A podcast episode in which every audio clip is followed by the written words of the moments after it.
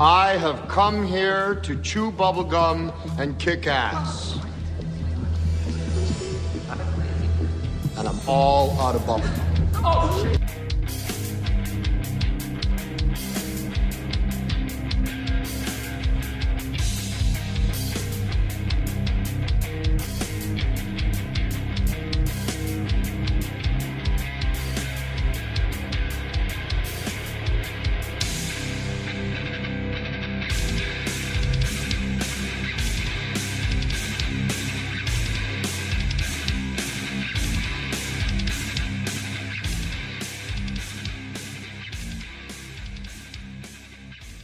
Yo soy Carlos Jorge Rodríguez Duzán y esto es Hangar 18 para Leviatán Podcast. Bueno gente, hoy vamos a analizar cómo los medios privados de comunicación en Costa Rica manipulan la información para mostrar una imagen equivocada, errónea y prejuiciosa de las labores, gastos y derechos básicos que tienen los empleados públicos de la refinadora costarricense de petróleo, o sea, Recope. Eh, este no es un programa dedicado a defender a Recope, aunque entiendo por qué puede ser visto de esa manera.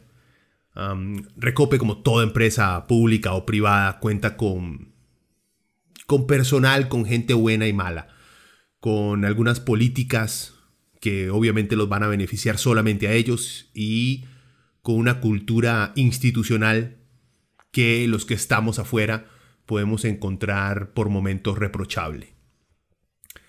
Bueno, digo, esto pasa en todo sector, no es algo solamente del sector público, solamente del sector privado. Es como decir que la corrupción solo existe en el sector público, sería una, una ridiculez.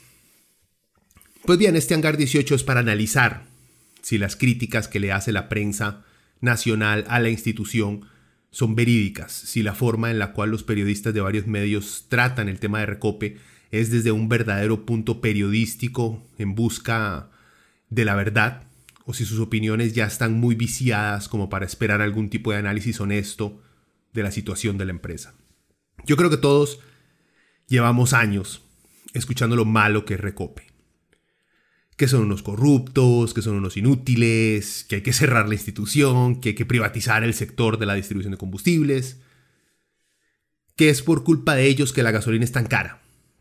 Llevamos tantos años escuchando esto que cuando escuchamos a periodistas, economistas y analistas políticos, estos siempre toman casi como palabra sagrada el hecho de que Recope es un problema para el país. El problema es que los datos no muestran eso. Es más, los datos muestran todo lo contrario. Pero, ¿qué estará impidiendo que nuestros comunicadores no vean esos datos o solo vean los datos que más se ajustan a esta narrativa de que Recope no sirve para nada. Bueno, vamos a tratar de contestar esa pregunta, pero también vamos a dar un poco, muy poquito, de historia sobre Recope. Eh, y también vamos a hablar de cómo se le pone el precio a los combustibles, las cuentas de Recope, los derechos laborales. Eh, y los derechos laborales, lamentablemente, porque estos son constantemente atacados por la prensa. Y vamos a profundizar en analizar por lo menos unos siete programas periodísticos nacionales en donde se trata el tema de recope para ver cuáles son los prejuicios que muestran con claridad nuestros periodistas. Así que empecemos. Bueno, primero que todo, esto existe en el manual de todo izquierdoso. Podemos encontrar el siguiente libro, Manufacturing Consent. En español la traducción que no, no se parece a como está escrito en inglés. Los Guardianes de la Libertad. Es un libro escrito por Noam Chomsky y Edward Herman y habla sobre el modelo de propaganda de los medios de comunicación. Según este modelo, la mayor parte de los medios de comunicación de masas solo transmiten las opiniones de las élites económicas o de los gobiernos. Los autores aplican un modelo solo a los medios de comunicación, perdón, aplican este modelo solo a los medios de comunicación estadounidenses y lo sustancian con numerosos estudios sobre la cobertura de acontecimientos políticos en Centroamérica, Europa Oriental, Timor Oriental y el sudeste asiático. En ese libro hay una línea, hay una parte que se lee que dice, normalmente los periodistas no se mantienen bajo control mediante la intervención de los altos cargos o de los dueños de los medios privados, sino mediante la internalización por parte de los periodistas de las prioridades y definiciones de la calidad de las noticias que se ajusten a la política de la institución. Bueno, esto lo interpreto yo lo podemos interpretar de la siguiente manera acá en Costa Rica. Los periodistas que dan sus opiniones en los grandes medios, los cuales estos medios, le pertenecen a grandes familias, no están siendo controlados directamente por los dueños, sino más bien son escogidos. Y sus carreras avanzan por la forma en la que estos periodistas, que estos individuos ven el mundo. Por algo podemos escuchar tanta opinión derechista de privatizar, de atacar a los sindicatos, de justificar la evasión fiscal e ilegal de impuestos por parte de, de evasión ilegal, perdón, legal e ilegal de impuestos por parte de estas compañías. Por eso vemos, por ejemplo, cómo directores de medios se desviven por invitar solo a economistas que atacan al sector público. Economistas de derecha que se presentan como expertos de la verdad, aunque sus opiniones económicas están basadas en ideologías de mercado que otros economistas tal vez no posean o que no poseen. ¿Por qué creen, por ejemplo, que economistas mediocres como Daniel Zucar no sale hasta en la sopa en este país?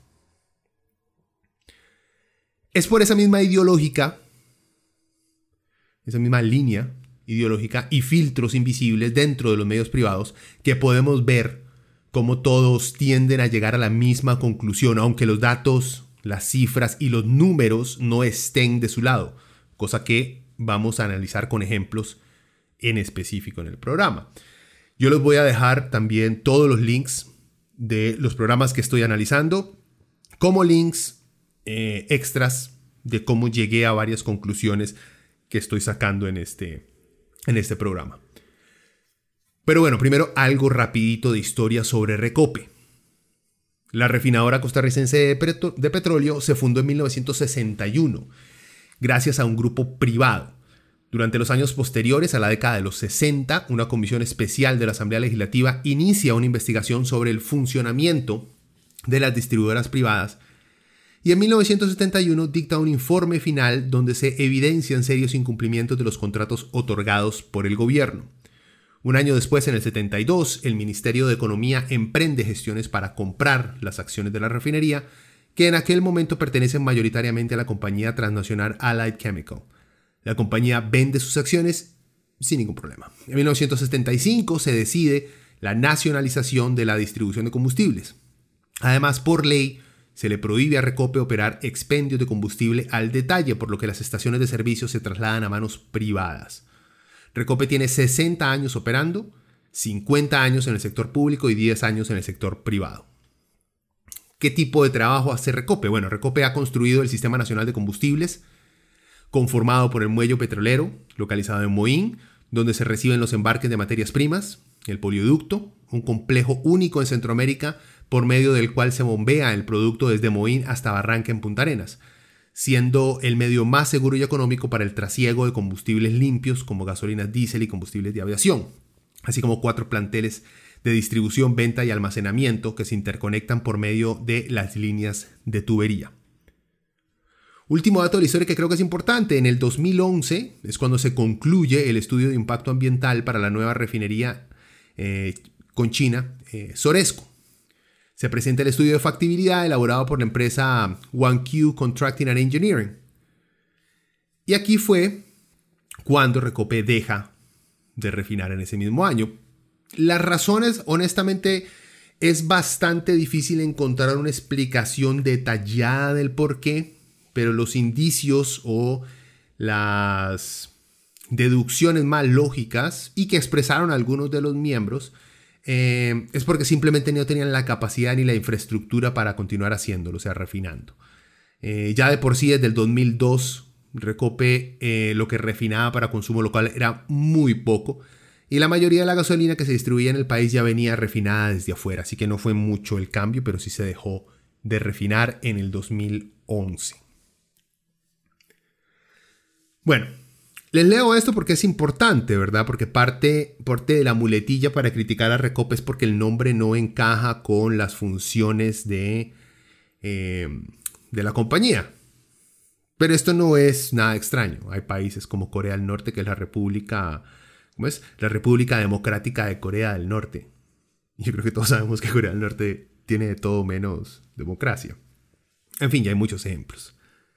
El nombre no tiene nada que ver con las con las labores de una compañía. Si nos ponemos a analizar la cantidad de compañías eh, eh, que de inteligencia artificial, compañías de tecnología en general, tienen nombres que no tienen absolutamente nada que ver con el desarrollo de aplicaciones o de software o mantenimiento de servidores. Así que tampoco, tampoco nos pongamos tan exigentes, chiquillos.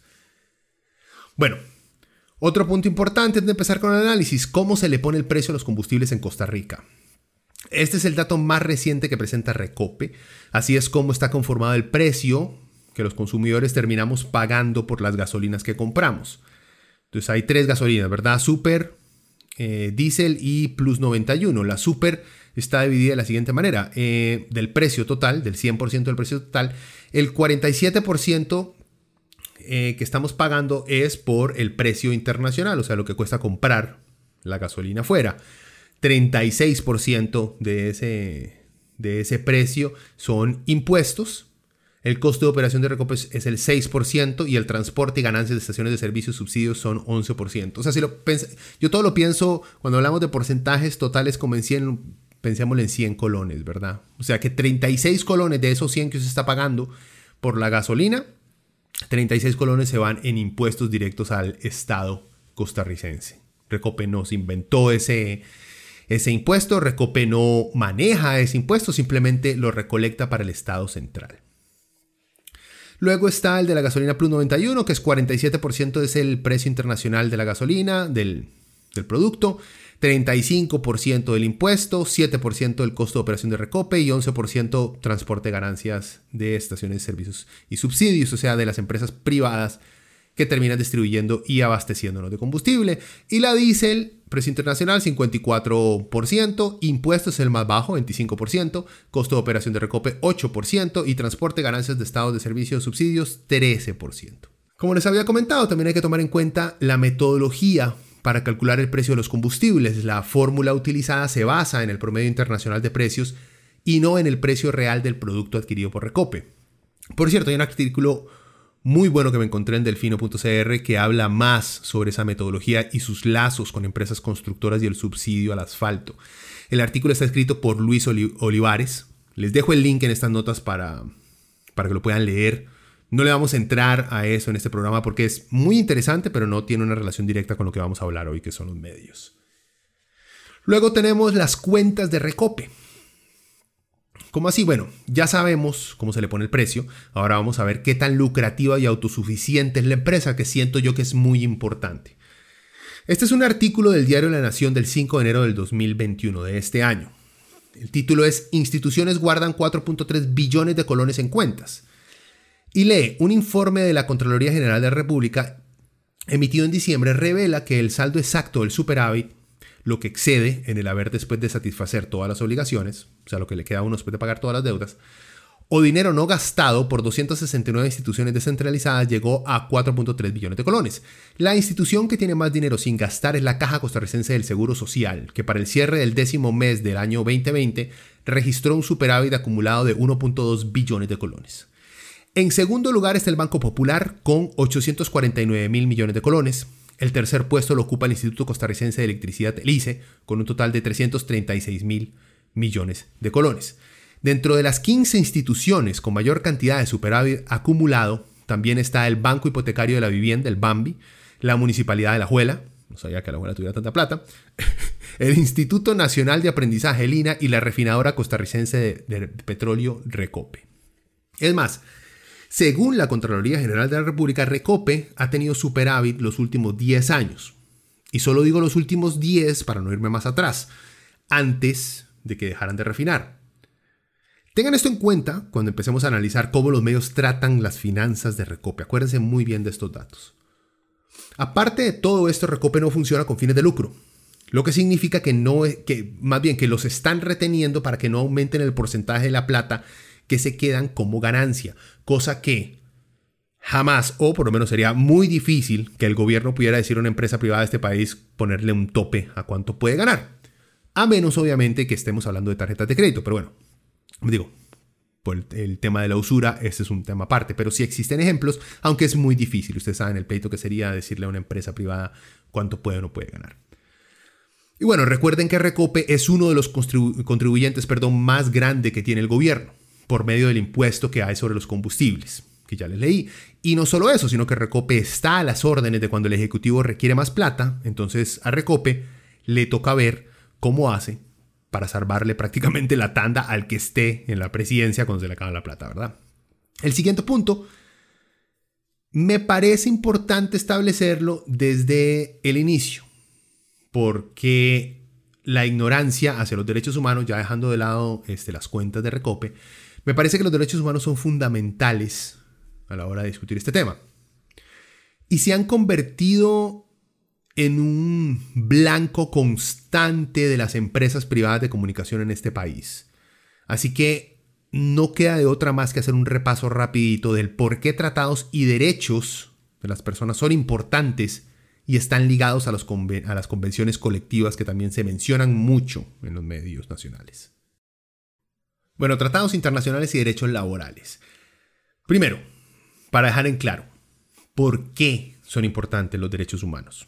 Esto lo saqué de UNICEF porque siento yo que está muy bien explicado. Dice, los derechos humanos son normas que reconocen y protegen la dignidad de todos los seres humanos, de todos los seres humanos. Estos derechos rigen la manera en que los individuos viven en sociedad y se relacionan entre sí, al igual que sus relaciones con el Estado y las obligaciones del Estado hacia ellos. Los derechos humanos son universales e inalienables. En todas partes del mundo todas las personas tienen derecho a ellos. Nadie puede renunciar voluntariamente a sus derechos y nadie puede arrebatárselos de otra a otra persona. ¿Por qué les leo esto? Porque los derechos laborales son parte de los derechos humanos.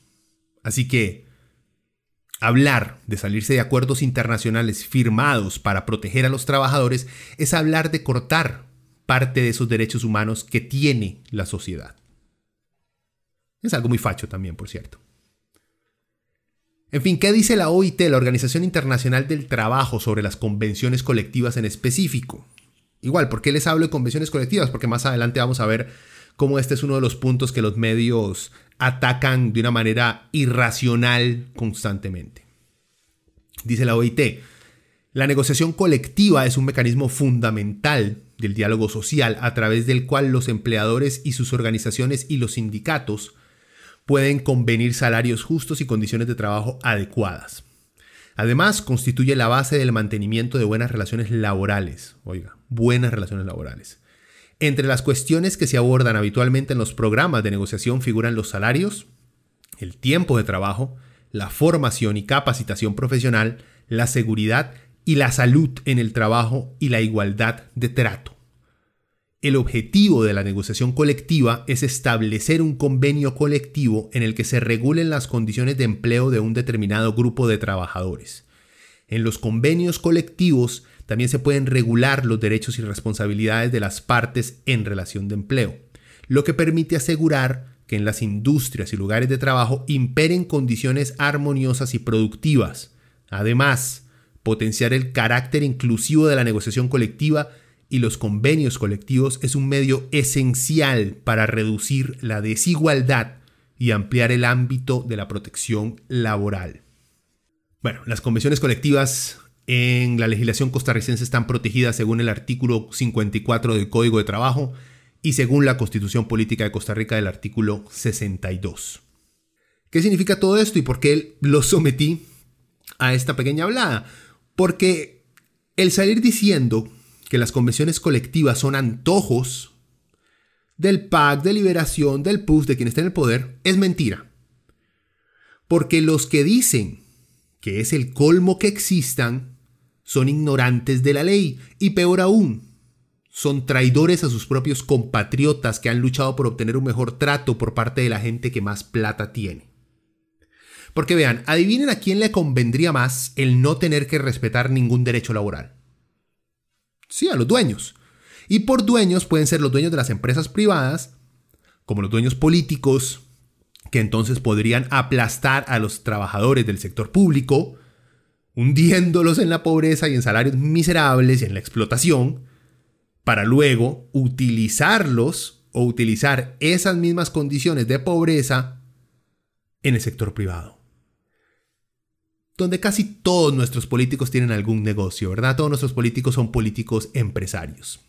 O sea, el escuchar al tico promedio, al trabajador, al obrero, pedir que se eliminen estos derechos solo demuestra dos cosas, como les dije, o la ignorancia y la falta de capacidad analítica, o tristemente la traición más asquerosa hacia su propia gente. Que se puede dar, solo vean a los antivacunas. Bueno, ahora sí, a lo que venimos. Cómo las empresas privadas de comunicación han creado una realidad falsa, donde Recope es lo más incompetente, corrupto, ineficiente, caro, insostenible, abusivo que existe en este país. Vean, de que existen fallas en la empresa, obvio, eso no se debate, porque toda empresa tiene fallas. Toda empresa tiene casos de corrupción en algún momento, tiene casos de acoso, hasta llega momentos donde ciertas empresas violan ciertas leyes. Toda empresa tiene esos casos.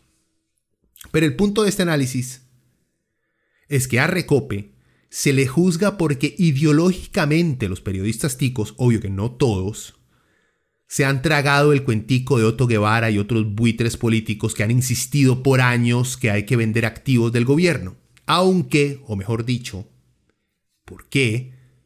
Estos son increíblemente productivos. Se ha creado un consentimiento entre periodistas de que todo lo que haga Recope está mal, de que sus planes, sus cifras, todas están mal. Es realmente un caso transparente de ideología política neoliberal que domina a varios comunicadores que en otros casos parecen ser personas razonables. Por eso, al inicio les hablé de Manufacturing Consent, porque no creo que exista un grupo de empresarios mandando mensajitos a los medios para que hablen mal de Recope. No, no lo tienen que hacer. Los medios ya han seleccionado a las personas que comparten sus ideologías y promueven sus agendas sin que estos individuos lo sepan directamente. Y hay otros que no son ideológicos.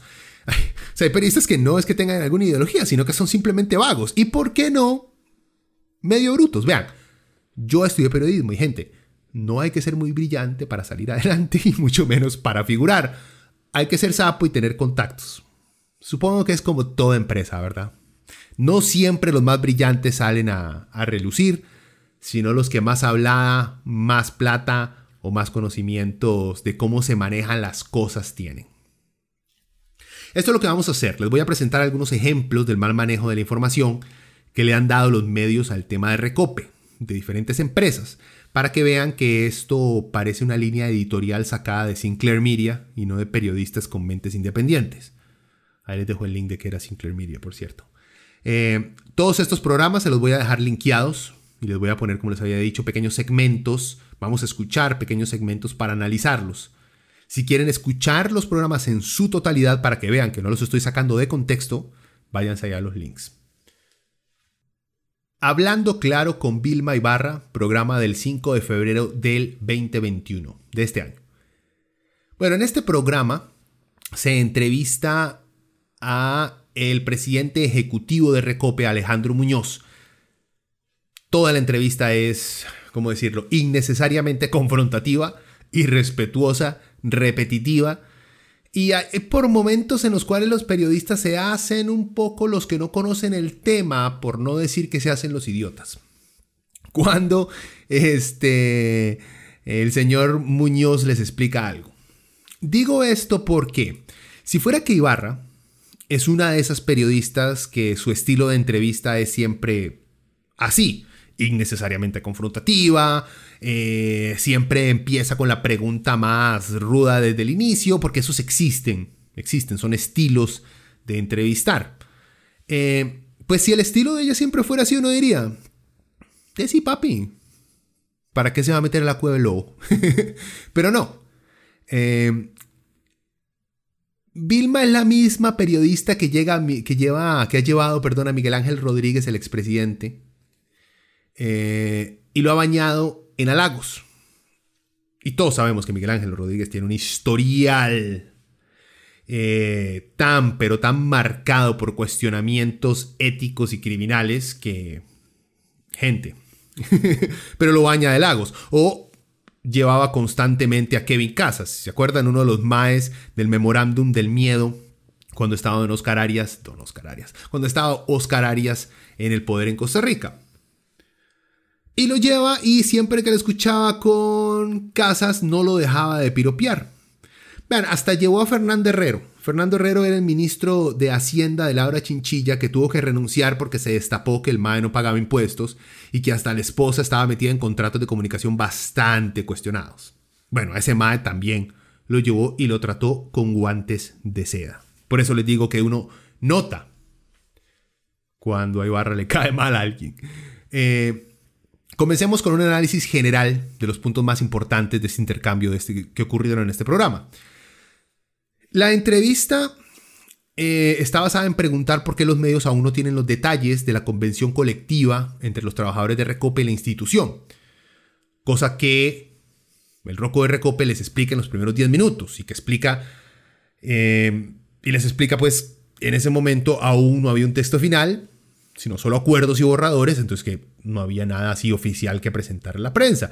Cosa que Vilma parece no entender y prefiere cuestionar eh, o decir que no hay transparencia, cosa que tampoco es cierta, porque los mismos medios habían obtenido algunos adelantos solicitados al Ministerio de Trabajo y el compañero de Vilma, Álvaro Murillo, lo aclara.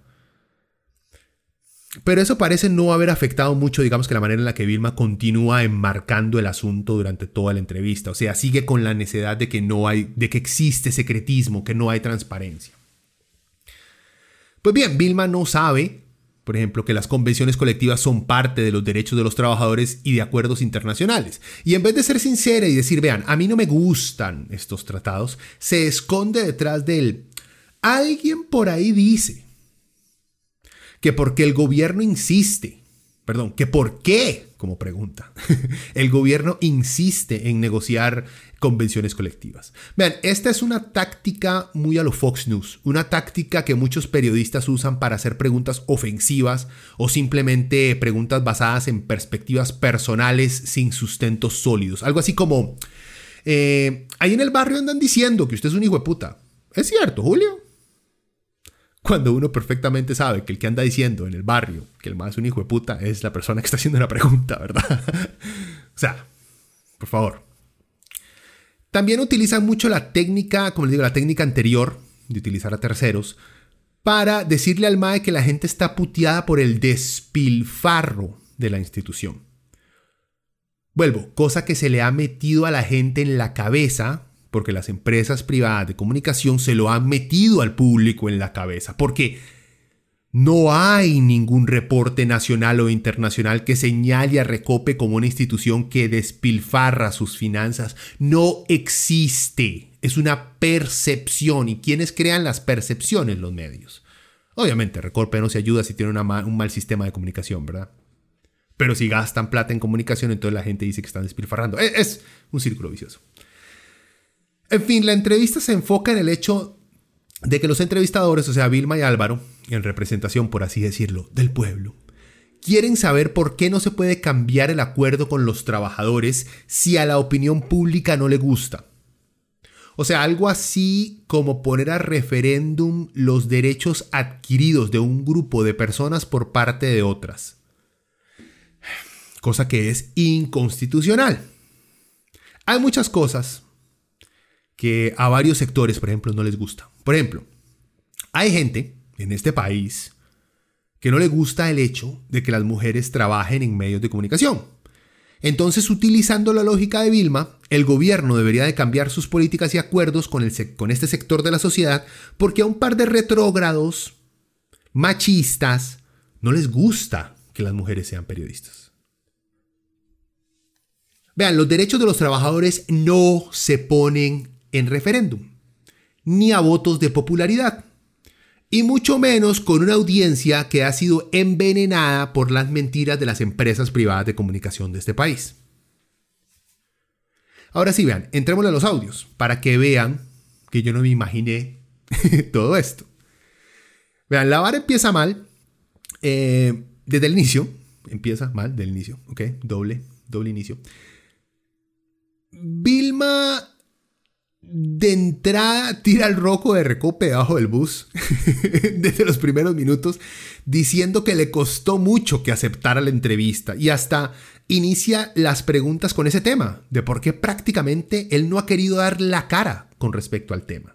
Don Alejandro Muñoz, muy buenos días. Le agradezco que haya venido al programa y debo confesar que me costó mucho convencerlo. Buenos días. ¿Cómo está usted, don Alejandro? Muy buenos días, Vilma y Álvaro. Este, un placer estar con ustedes y, un saludo a su audiencia.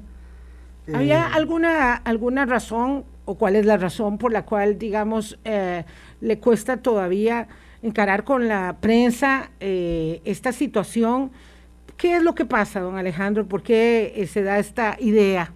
Y se va adobando mucho por parte de, actores políticos y, y, nosotros mismos los medios somos parte de eso, es de que hay secretismo en torno al tema. Ahora escuchemos a Vilma iniciar con mala fe, y por qué no, algo de ignorancia, eh, pero diciendo que es la audiencia la que piensa así, y que día ella solo puede hacer llegar al mensaje al madre Cope.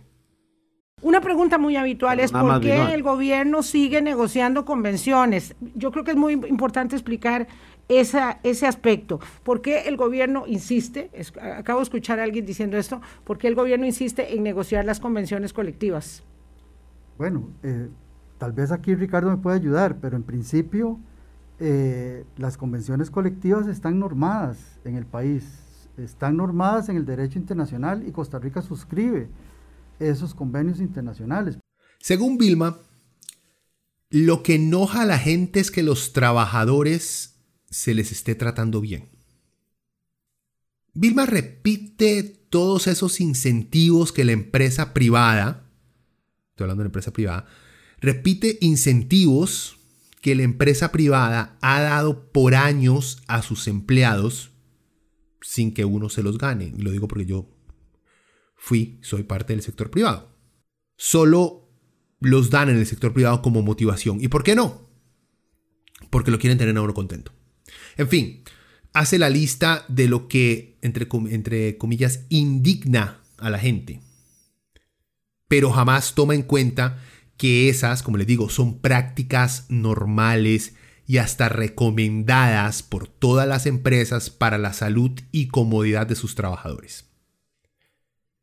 Y entonces ella dice que al público en general no le gusta. ¿Por qué no les gusta? Porque los medios y periodistas como ella les han dicho que es el colmo que una empresa del Estado le subsidie el ginecólogo a una mujer. Porque de ahí, ¿para qué trabaja para el Estado? Si todos sabemos que trabajar para el gobierno debe ser solo como última solución, si no es que como un castigo. ¿Qué es eso de ganar bien y y ser bien tratado. Putas comunistas. Yo no sé dónde le quedó en este tema del ginecólogo la sororidad a la señora Vilma, honestamente. Sí, porque ahí vamos, claro, vamos a, llegando al, tema, digamos, eh, de mayor eh, irritación los útiles escolares, la fiesta de fin de año, el dentista, el premio porque trabajé el 25 de diciembre, eh, el premio porque fui a trabajar a un lugar que hacía mucho frío o que hacía demasiado calor.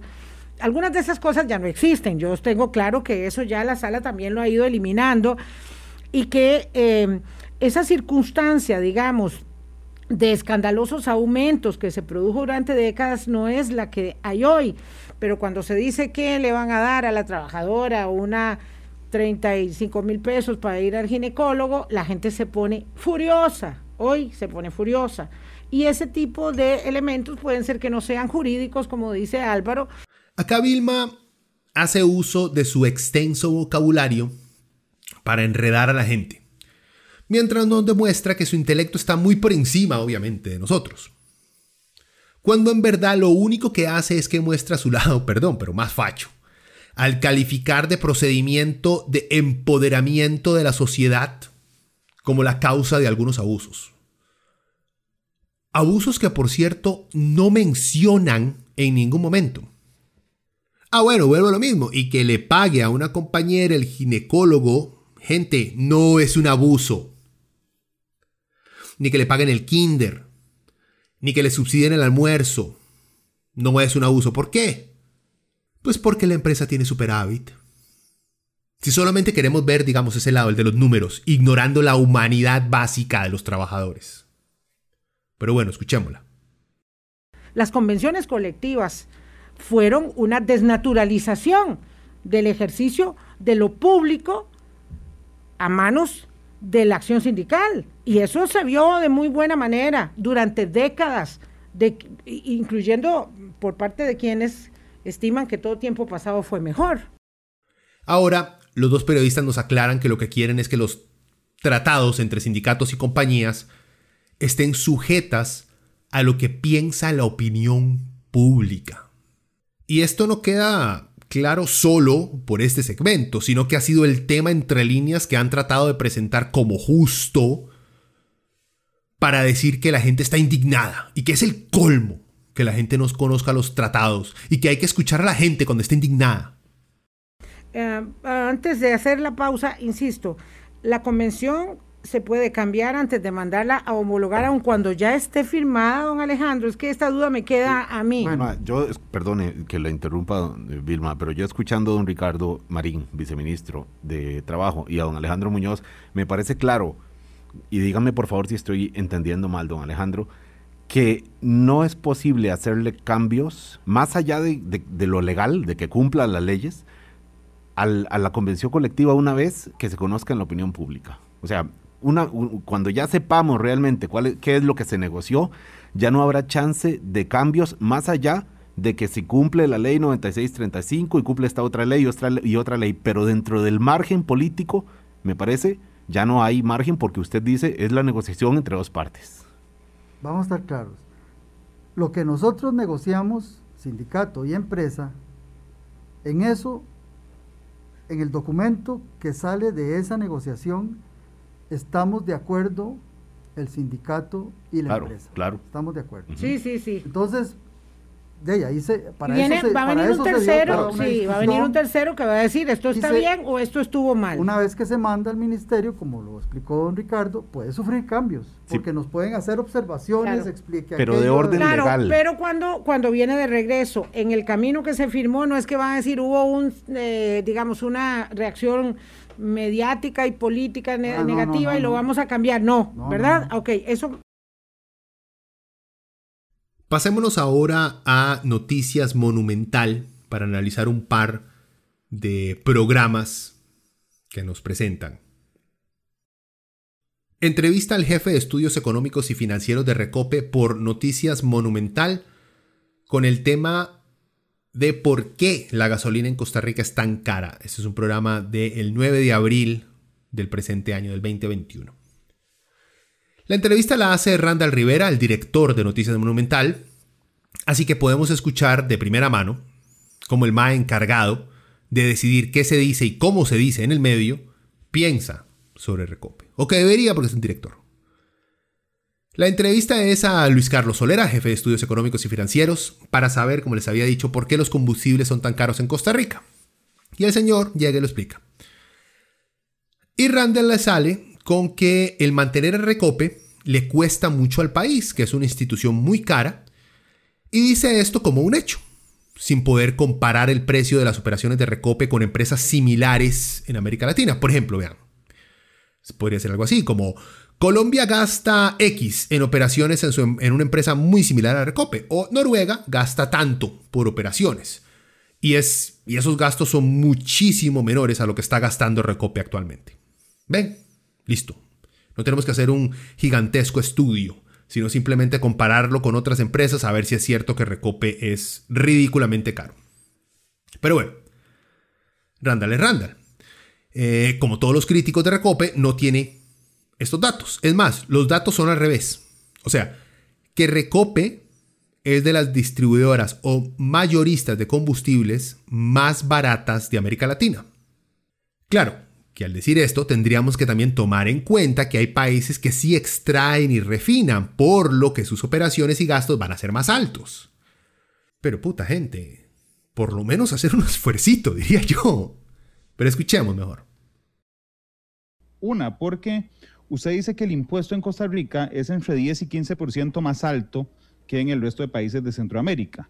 Eh, lo que pasa es que cuando uno suma los márgenes que tiene la fórmula del precio, 7%, eh, voy a hablar de las gasolinas, 7% para Recope, 9% para fletes y estaciones de servicio, eso nos genera un 16%. Y creo que el factor que se le olvidó decirme, don Luis Carlos, es que sostenemos además a una institución que es enorme, que en la práctica solo compra, guarda, vende, compra, guarda y vende, este, con 1.472 empleados según la página de ustedes y que nos sale carísima además al país, don Luis Carlos. Bueno, yo, yo me parece que eso es una apreciación suya. Yo le preguntaría a usted, eh, carísima con respecto a qué. O sea, porque si usted me, me, pudiera decir es que los otros países de Centroamérica, el margen con que operan las estaciones, eh, el, el, mayorista es mayor o menor al de Recope, entonces yo podría comprender que tengamos un punto de comparación. Y seguimos. Sin comparar nada, dice que es carísimo porque los costos son altos, pero nunca se habla de las utilidades de la empresa. Por un lado dice y sabe que la plata que hace Recope es porque venden gasolina y al mismo tiempo dice que el pago a los empleados es algo que le sale del bolsillo a los ticos.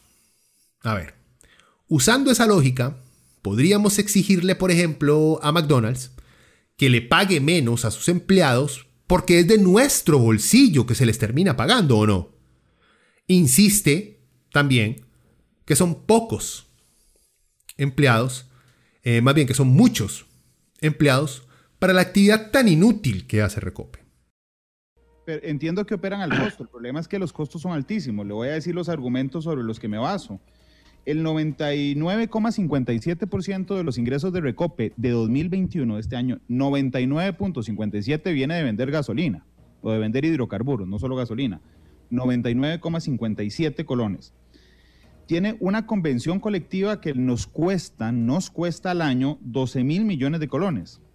En pluses se gastan 21.835 millones de colones al año. 10.673 en salario base, es decir, que por cada colón que pagan ustedes en salario base tienen que agarrar dos colones más, el doble, para pagar pluses. Le trasladan a los empleados en un sistema privado de eh, ahorro 3.217 millones, es decir, agarran fondos públicos 3.217 y los convierten en, en privados. A eso me refiero a carísimo, con 1.472 empleados, que lo único que hace Recope, don, don Luis Carlos, es comprar y vender, comprar y vender, porque se compra producto terminado y el margen de flete, es decir, de trasladar ese, ese combustible, no está incluido en el de Recope. A eso me refiero con que es carísima, una institución carísima, un elefante blanco que solo compra y vende. Mire, eh, don Randall, eh, lo primero que le tendría que decir es que ojalá fuera tan simple como comprar y vender. ¿Verdad? Ojalá la, la operación de Recope fuera así de simple.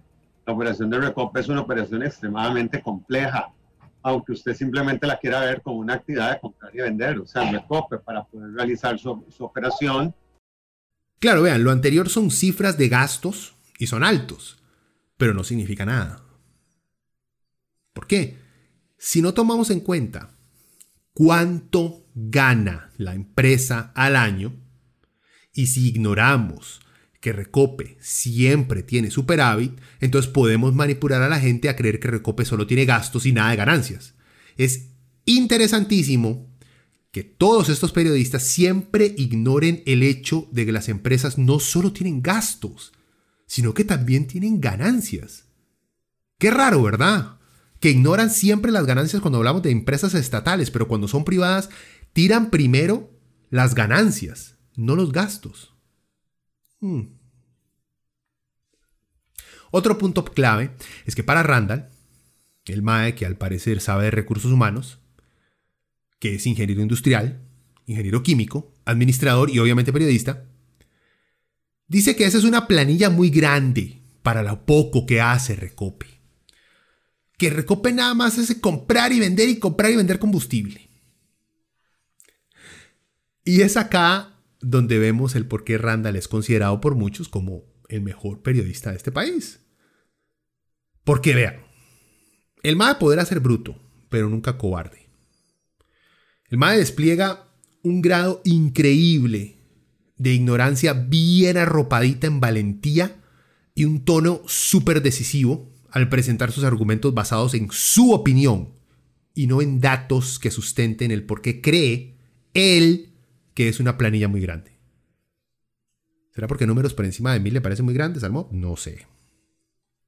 Sigamos, porque esta es la mejor parte de la entrevista. La insistencia en si se necesitan la cantidad actual de empleados que tiene la empresa. Esto lo ha repetido gente como Tico Guevara también.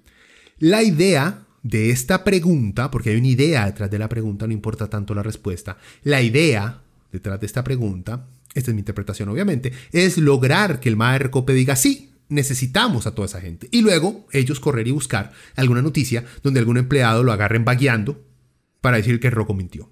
O lograr que el MAE diga no, podemos existir como menos gente, para demostrar que él, Randall, el director de Monumental, tenía razón al decir que es una institución con demasiados empleados. Lo cagón de risa en este segmento es que hay un momento en el que Randall le juega de respondón cuando el ruquillo de Recope eh, como que se le enoja por lo medio tonta y presuntuosa de su pregunta. Y Randall solito se echa al agua. El Mae admite que no tiene la menor puta idea si esa cantidad de empleados es la que necesita Recope para operar, que él no es el jefe financiero de Recope. Vean, la vara no es que Randall sepa de recursos humanos o de ingeniería industrial o de la rama que nos deje ver cuánto personal se necesitan. Lo importante es que por lo menos lleve un dato que demuestre que en Recope hay muchos empleados haciendo picha, pero no es capaz de hacer eso. No sé si es por pereza o simplemente porque el decir que los empleados públicos son vagos se ha convertido en un discurso tan socialmente aceptable que ya ni siquiera hay que demostrarlo con números, solamente hay que decirlo y creerlo, como el Espíritu Santo. Don Luis, pero se necesitan, se necesitan los 1.472 empleados. Bueno, Randall, ¿cuál es el número que usted cree que se necesita? No, yo no sé, es que yo no soy el jefe financiero de Recope. Lo que le pregunto es si usted cree que 1.472 empleados se necesitan para la operación que hacen. Eh, yo le voy a decir lo siguiente, Randall. Probablemente, como, como en cualquier otra empresa, Recope tiene posibilidades de mejora. Ahora, para que vean que la entrevista está guiada por ideología y no por datos. En el siguiente segmento, el argumento de Randall no es basado en números, ni si el presupuesto alcanza, ni si se lo merecen los empleados. El punto de Randall es ideológico.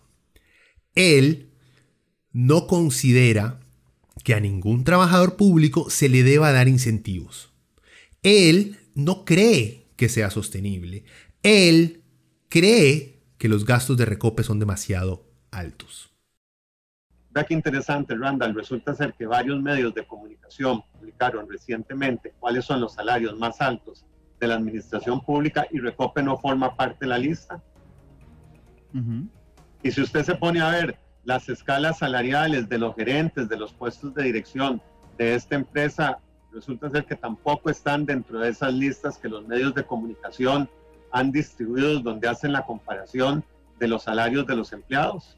Don Luis Carlos, eh, pero un colón en beneficios es un colón en beneficios. O sea, aunque sea un colón en beneficios, no debería existir. Es que ustedes le dan dos colones en pluses, dos colones en pluses a cada empleado por un colón de salario base.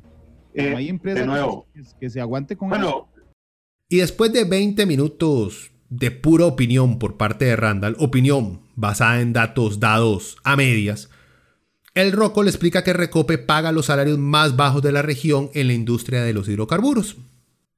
Si Randall no sabía eso, entonces ¿cómo se la pasa diciendo que Recope es carísimo, que es insostenible? ¿Con qué putas estaba comparando los gastos de operación de la empresa? ¿Con los gastos que tiene una empresa de comunicación en Costa Rica? ¿O solo vio que los numeritos eran altos y para él es mucha plata? Sin tener la más mínima puta idea de lo que gana un ingeniero químico, un MAE de mantenimiento, a tuberías de gasolina, de limpieza, o sea, gente, le, voy a poner un ejemplo, Randall. Resulta ser que el salario promedio del Recope es un 60% menor que el, salario promedio que se paga en la industria de los hidrocarburos en América Latina. O sea, estamos hablando de la misma industria y resulta ser que de acuerdo, existe una encuesta que la publica, Case, es, se publica anualmente y usted puede ver cuál es el salario eh, de diferentes categorías, eh, eh, especialidades a nivel de la industria de los hidrocarburos y en los diferentes eslabones de la cadena de los hidrocarburos y resulta ser que cuando uno hace la comparación con el salario promedio de Recope estamos un 60% por debajo del promedio de la industria. Entonces, decir, que ustedes son los que menos ganan de América. ¿Perdón? Ustedes son los que menos ganan de América. Eh, bueno, eso es lo que dice esa estadística. Nos quedamos en Monumental y ahora pasamos a otra. Radio Monumental, ese es el programa Matices, transmitido el 26 de septiembre del 2018, en una entrevista con el director de Recope. Aquí viajamos un poco en el tiempo. La entrevista es en el marco de la huelga que se dio en septiembre del 2018 en contra de la reforma fiscal, en donde hubieron varios sectores vandálicos eh, que eh, arremetieron en contra de Recope. Varios de ellos fueron este, empleados de la misma empresa. Esta es la primera vez que Randall, por cierto, entrevista a Alejandro Muñoz, el actual director de Recope. Pero la entrevista nos demuestra primero lo poco amigo de los sindicatos, que es Muñoz. Eh, tampoco diría hostil, pero sí se nota que el MAE no quiere aparentar ser muy compa de los MAE de la huelga, que está. que se quiere alejar un poquito de ellos. Y se entiende por un lado. De toda esta entrevista, perdón, en la cual el marco en la que se da, eh, Randall no presiona mucho con los gastos de recope. En fin, Solo hay un punto bastante llamativo de esta entrevista y se trata de la forma en la cual Randall llega a deducir que Recope tiene demasiados empleados y cómo logra que Muñoz le diga que sí cree que hay empleados que sobran. Claro, porque es el detalle, vea, la noticia que nos da el presidente de Recope esta tarde en, en, Matices. Si yo antes de la huelga le hubiera preguntado a don Alejandro, ¿sobran o no funcionarios en Recope? Seguramente me habría dicho, no tengo forma de saberlo en ese instante. Digo, los sindicalistas se dispararon en el pie porque ahora sí tenemos forma de saber si sobran o no, aunque no tengamos un personaje, eh, un, porcentaje adecuado. y es justamente decir, bueno, sí, con el 40% estamos distribuyendo bien, eh, tenemos paralizadas algunas labores administrativas, pero tal vez con el 70-80% podríamos funcionar a plenitud. Sí, no sé, porque... Eh, pero sí, lo más probable es que sobra gente, lo más probable. Su, su, criterio hoy, después de este movimiento, es que la gente, y, entiendo que no me da un porcentaje, sobra gente en Recope. El problema es que antes de llegar a ese punto, Muñoz le había explicado que están breteando, pero que han dejado muchas cosas descuidadas.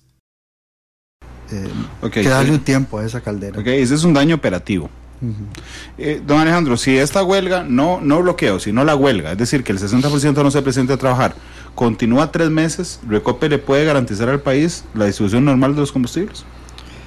Bueno, mientras, mientras tengamos esta capacidad operativa, sí. Lo que pasa mientras tenga el 30% trabajando.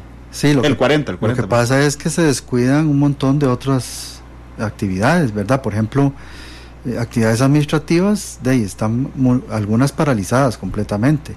¿Como cuáles? que ha tenido que sacrificar Recope? Ah, de mucho personal de, de, de la administrativo que está ahí, este, digamos los gerentes, pues han asumido este, labores operativas. Entonces hay cosas, o sea, en este momento estamos única y exclusivamente concentrados en, en la operación del poliducto para no desabastecer al país. Y funcionan muy pocas cosas. Hasta jornada de 12 horas al día por la falta de empleados. Y de nuevo vuelven al rol que tienen ahora. Y así estamos haciendo, ¿verdad?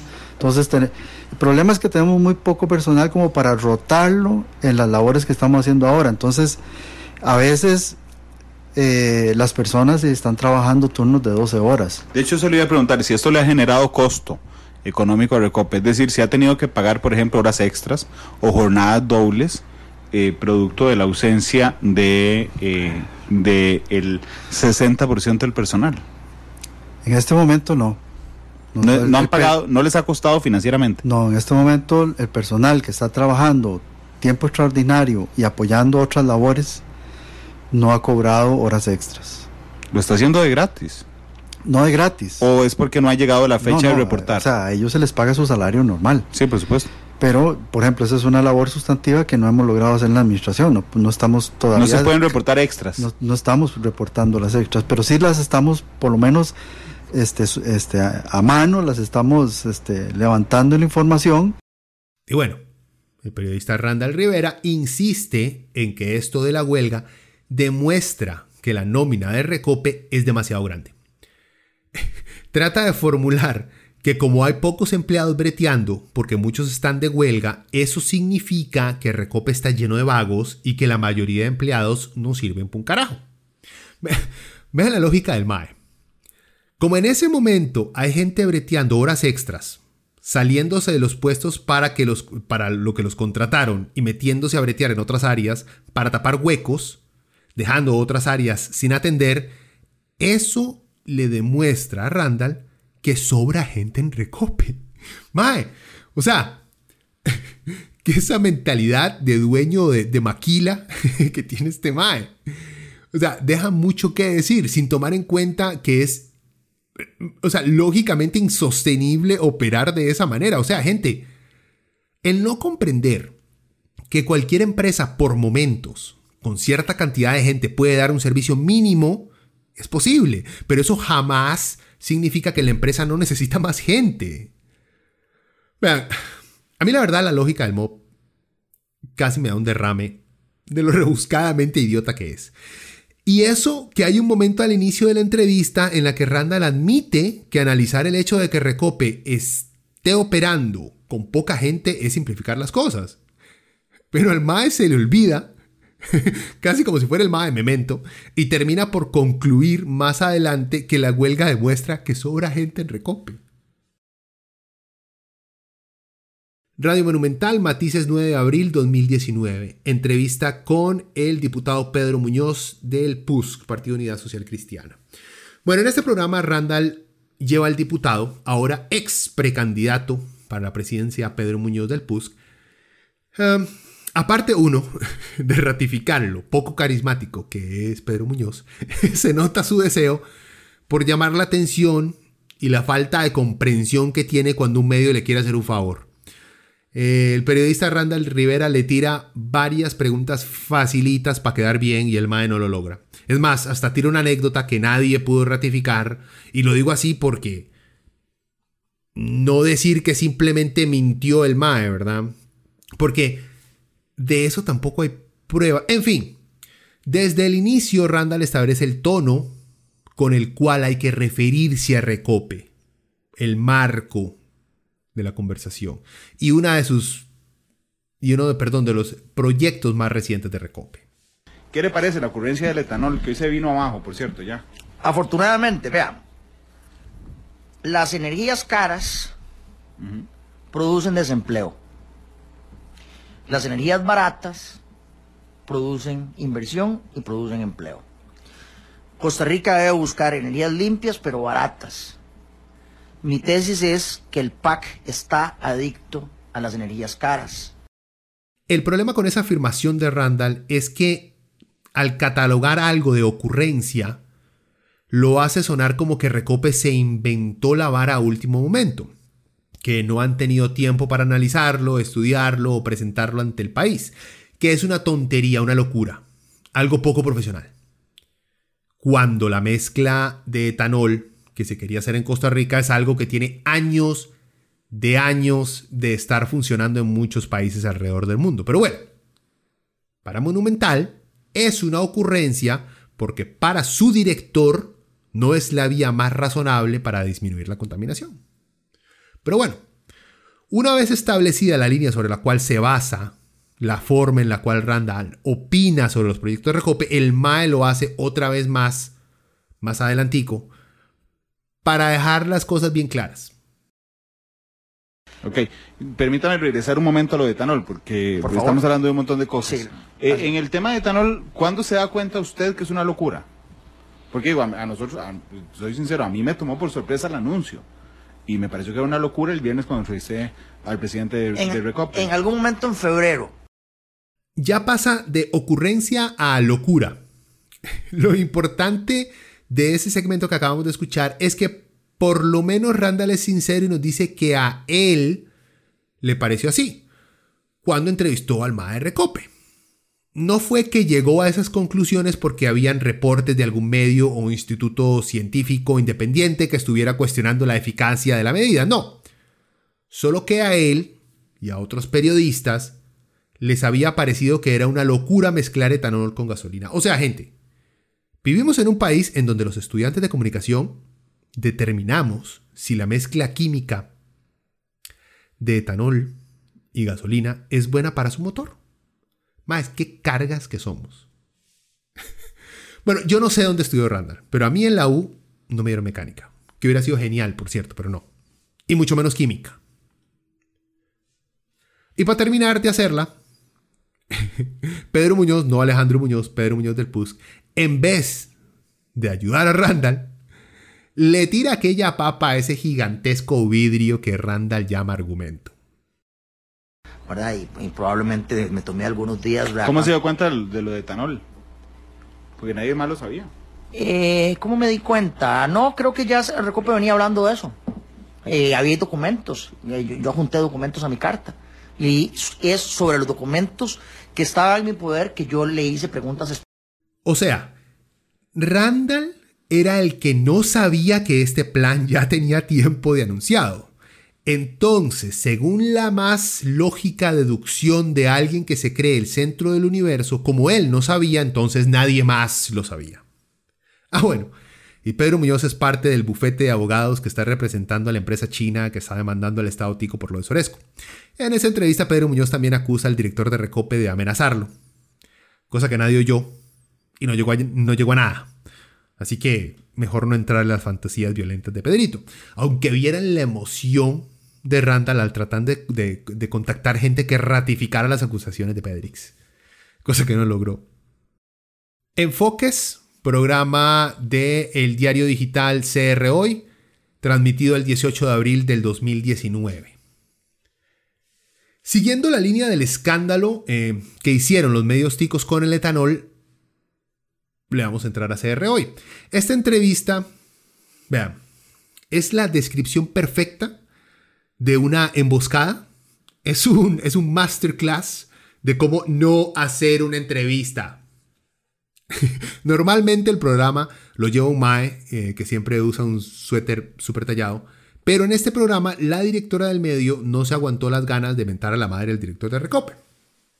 Vean, yo no sé si Alejandro Muñoz, el director de Recope, detrás de cámaras o micrófonos es un grandísimo carepicha, de esos que nomás conoce a alguien le dice algo ofensivo como, eh, mucho gusto, como que alguien es fanático de los tamalitos, ¿ah? o de los que dicen, de ahí reina, me la dejaron como el guasón. yo, yo no sé eh, si es que el mae, si es que ese señor Muñoz juega mucho vivo, antes de que prendan cámaras o en los correos electrónicos antes de las entrevistas es muy hijo de madre. Vea, la verdad es que yo nunca he visto que constantemente, constantemente, perdón, traten tan mal los medios a un funcionario público. Con excepción, ¿verdad? A la hora de entrevistarlo me, me refiero, porque en medios impresos es como normal darles palo a los empleados públicos, así que si no, pregúntemelo a la extra.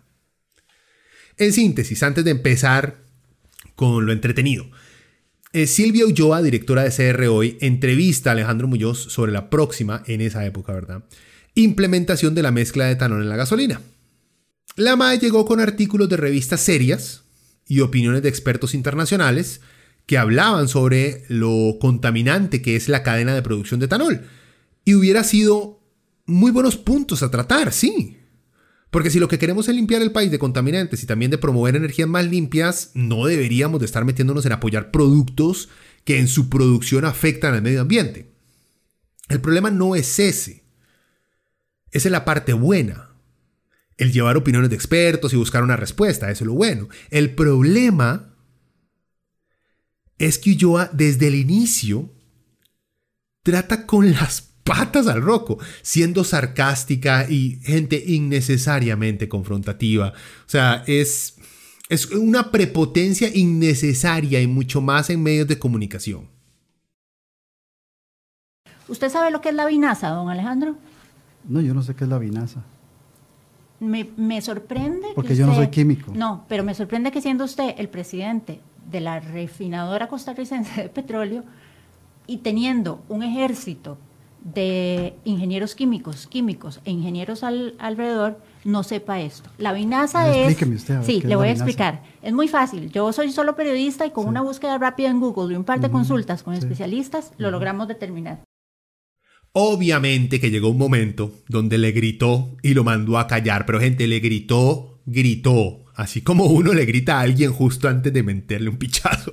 O sea, Me queda claro, don Alejandro, que ustedes, la intención de Recope es únicamente adicionar el etanol al combustible Sí. sin tomar en cuenta todos los demás factores que van a incidir en el precio final del producto, porque no está tomando en cuenta los gastos extra en los que van a incurrir los, los consumidores, ni los gastos extra en los que van a incurrir las La estaciones de combustible. la- Disculpe, la no he terminado. Disculpe, transporte. señor, que no he terminado. Sí, bueno, pero no es- Quiero saber.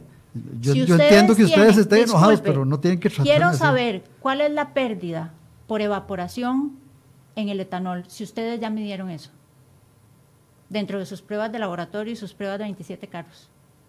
De- por supuesto que sí, por ¿A eso, por, e- los eso, por eso es que, por eso es que le decía que ¿A si dónde habían están los resultados preguntas técnicas, estudios? aquí yo traía al ingeniero Leonardo Salazar para que explicara esas preguntas técnicas. ¿A dónde están ¿Verdad? esos resultados? Están, en- No están por en la supuesto que página están web. en el laboratorio nuestro.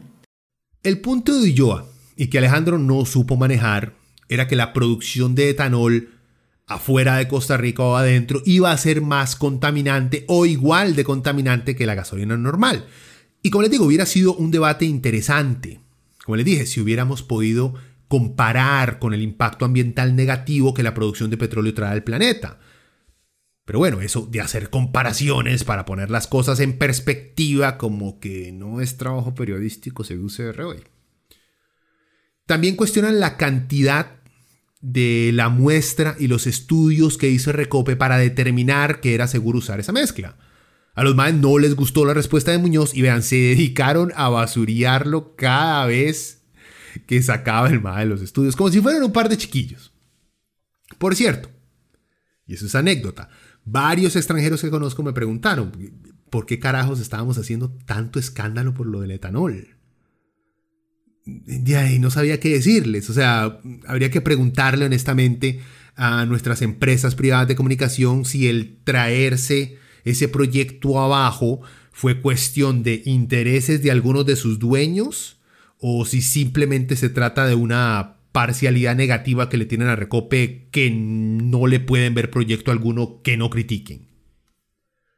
Y solo como último detalle, fíjense, por ciento, en las caricaturas de cómo CR hoy siempre muestra Recope. Eh, en sus caricaturas Recope siempre aparece como un elefante blanco. ¿Y qué significa un elefante blanco? Pues es atribuido a posesiones, esto según Wikipedia, es atribuido a posesiones que tienen un costo de manutención mayor que los beneficios que aportan, o a aquellas que proporcionan beneficio a otros, pero que únicamente ocasionan problemas a su propietario.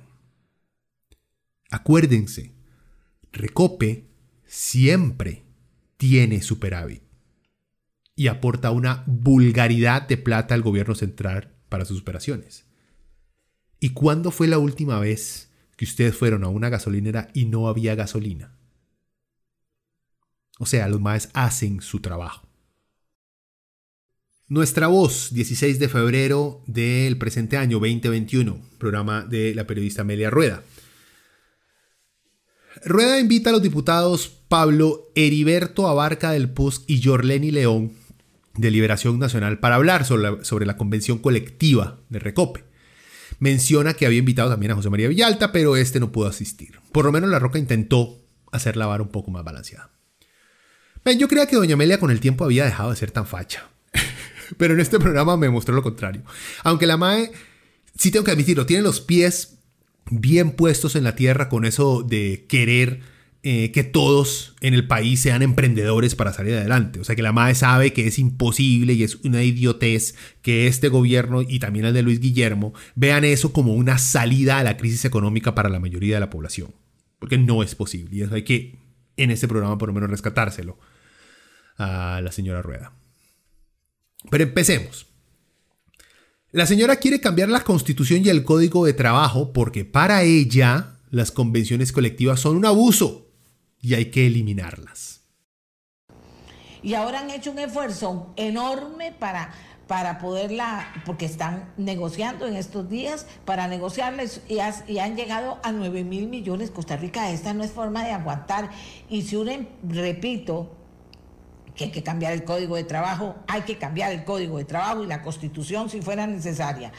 ¿Cómo es posible que una empresa quebrada tenga que seguir, tenga, tengamos que darle miles de millones para que puedan tener su convención colectiva con esas preventas? Y nadie está en contra de la convención colectiva, pero usted podría tener una convención colectiva para que la gente eh, pueda estudiar y decir, bueno, necesitamos que tales, tales ingenieros se formen en tal y tal y tal cosa. Les vamos a pagar eso porque la institución lo necesita. Y cuando regresen los, eh, y cuando ya pase la persona y logre estudiar, se queda cinco años en la institución.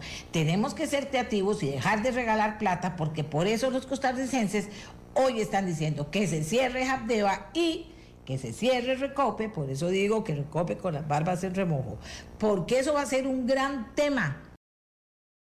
En ese clip estaba hablando de la convención colectiva de Habdeba, que le parecía el colmo porque Habdeba estaba quebrada. Bueno, a eso no me voy a referir porque es otro tema. Pero habiendo visto cómo los periodistas de este país aseguran ciertas cosas, no me sorprendería que no sea del todo cierto. Eso de que Habdeba está quebrado. Pero bueno, Sí me acuerdo claramente de Álvarez de Santi hablando que el puerto manejado por Habdeba era mucho más eficiente y barato que APM Terminals, que es privado. Y aparte. Pero bueno, ese es otro tema. Acá el punto importante es escuchar cómo la señora ya tiene el remedio para las convenciones colectivas, aunque diga que ella no está en contra de las convenciones colectivas. Siempre termina diciendo que hay que cambiar la constitución para no tener que obedecer el derecho de los trabajadores de tener este tipo de negociaciones. Ay, por Dios. Los dos invitados señalan que le tienen miedo a que los sindicatos estén coadministrando las empresas del Estado y que utilicen las convenciones colectivas como un vehículo para hacer esto. Ahí dan un ejemplo de esto, sin embargo las principales críticas que los medios le han lanzado a las convenciones no es por nada relacionado con la coadministración ni con las contrataciones.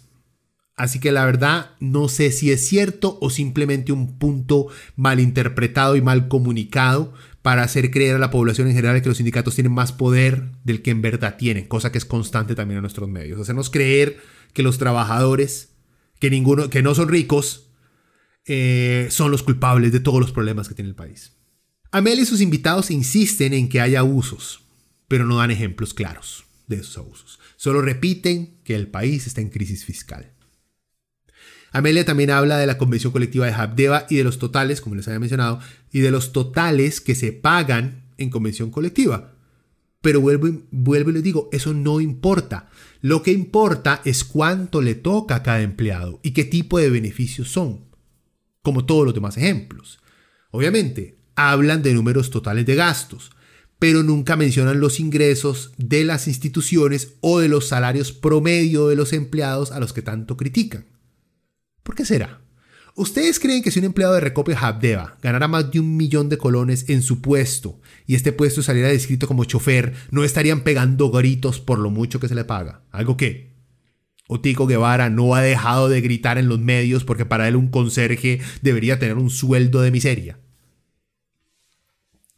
Bueno, y se repite constantemente, esa plata la pagan los ticos. Vean, al parecer nuestros medios se han convertido en una Karen gringa. que llega a pegarle gritos al MAE que la atiende porque para ella la han tratado súper mal.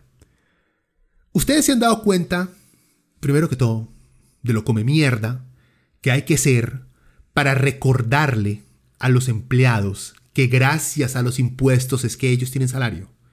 Vean, es tan come mierda como gritarle al repartidor de McDonald's que usted al comprar su combo está pagando su sueldo. Y por eso, él, el repartidor, debería esforzarse más y ser más servicial con usted.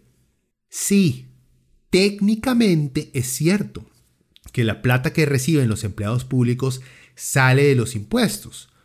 Pero igual, gente, el salario de todo empleado, de toda empresa privada o pública sale del bolsillo del cliente. No se inventa esa plata. Bueno, ahí me brincaron cuatro libertarios con teorías económicas. ¿Sabe? Pero bueno, en fin, el hecho de que se le pague a un empleado con las ganancias que se recogen de la venta de un producto o de los impuestos, eso no le da el derecho a usted de gritar, de llamarlos incompetentes, de mentir y hasta pensar que porque tiene un título de periodismo usted tiene el derecho de decidir cuánto y cómo es remunerado un empleado en un área que usted no conoce. Vea gente, pregúntense. Un cliente de su empresa. Ese cliente de su empresa tiene el derecho de decirle a su jefe cuánto su jefe le tiene que pagar a usted por su trabajo. ¿Verdad que no? Por lo menos en el sector público, si a usted no le gusta que un empleado gane un salario decente, entonces vote libertario o derechista. Y le juro que alguno de esos zombies neoliberales le hará el sueño realidad. Pero por más que usted llore con la empresa privada, a menos que, le voy, que la boicotee monetariamente o la cancele, la empresa, si está haciendo plata, no tiene por qué cambiar su forma de operar, solo porque a usted no le parece. El punto más facho de Amelia es cuando por lo menos es lo suficientemente honesta y admite que a ella no le parece que los empleados públicos, además del seguro, que todos los trabajadores tienen con la caja, también tienen algunos beneficios para ciertas consultas médicas privadas.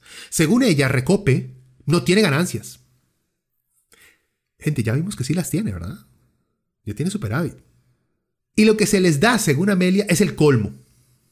La maestra se indigna porque se les da desayuno a los empleados, por pagarles el médico, y hasta se burla como una carajilla de que si no se le dan esas varas, se van a poner a llorar. Y hasta hace las muecas de los maes, de supuestamente los sindicalistas o trabajadores de Recope, cómo se ponen a llorar, doña Amelia. Usted está muy grandecita para esas payasadas. De Recope. O sea, igual, si una empresa no da rendimientos y en base a los rendimientos que da contables, medibles y clarísimos, entonces se puede eh, habilitar un porcentaje de eso para que los empleados, y yo vuelvo a decir lo mismo, usted no le tiene que dar desayuno a un empleado a menos que se haya quedado sin desayunar por una cosa especial. Usted no puede estar diciendo que si hay caja del Seguro Social, que vaya a, que tiene un médico, tiene un odontólogo, o sea, es que yo pienso que el eh, desde el punto de partida esto no funciona. Lo que debe hacer es tener mejores gente preparada para la institución. O sea, cambiar el sentido, don Pablo Heriberto, y, pasar porque si, hay, si uno gana, entonces, ah, mira, que la empresa se ponga las pilas porque entonces yo voy a poder estudiar ingeniería aeronáutica, que hace falta, qué bueno. Trabajo cinco años con la empresa y después soy un ingeniero aeronáutico. O sea, le cambiar la cultura al empleo, al empleado, y no lo que se ve ahora, ah, no me quieren dar, me voy a tirar piedras y poner lo que sea o sea, así no funciona. Amelia llega al punto de afirmar que ella quitaría a los directores ejecutivos que negocien convenciones colectivas y las anularía todas, así pasándose el derecho internacional de trabajo por el culo y eliminando la capacidad de negociación de los trabajadores. La última joyita de Amelia, y es su contribución con el sinfín de conspiraciones que ya de por sí a los ticos perdidos en este mar de ignorancia que tenemos es la clásica de echarle la culpa a las Naciones Unidas. La MAE acusa a la OIT de trabajar para destruir la institucionalidad del país porque apoya las convenciones colectivas y los derechos de los trabajadores. No, no, no, y los sindicatos se organizaron y ahí está el OIT, oh, digo yo. Es totalmente, trabaja para ver cómo, cómo logran desbaratar, desbaratar la institucionalidad, porque entonces se sientan, y la coerción está ahí de por medio, Pablo Heriberto, no es que no existe. ¿Por qué lo que insinúa Amelia es una conspiración? ¿Por qué digo que es una conspiración? Porque no es que la OIT tenga un ejército que obliga a Costa Rica a respetar las leyes y los derechos humanos de los trabajadores, Dios guarde. Es que Costa Rica, un país sin ejército, le conviene, no solo para alcanzar un mejor desarrollo humano de su población, el respetar el derecho internacional, sino que nos conviene porque nuestra única arma contra la opresión, el abuso y la explotación de nuestros ciudadanos es respetando los derechos humanos. Esta constante de que gente como Amelia, de que fachos como Amelia, que se hacen las víctimas de un grupo de internacionalistas que la obligan a respetar a sus empleados, es muy común de esta derecha fascista latina emergente.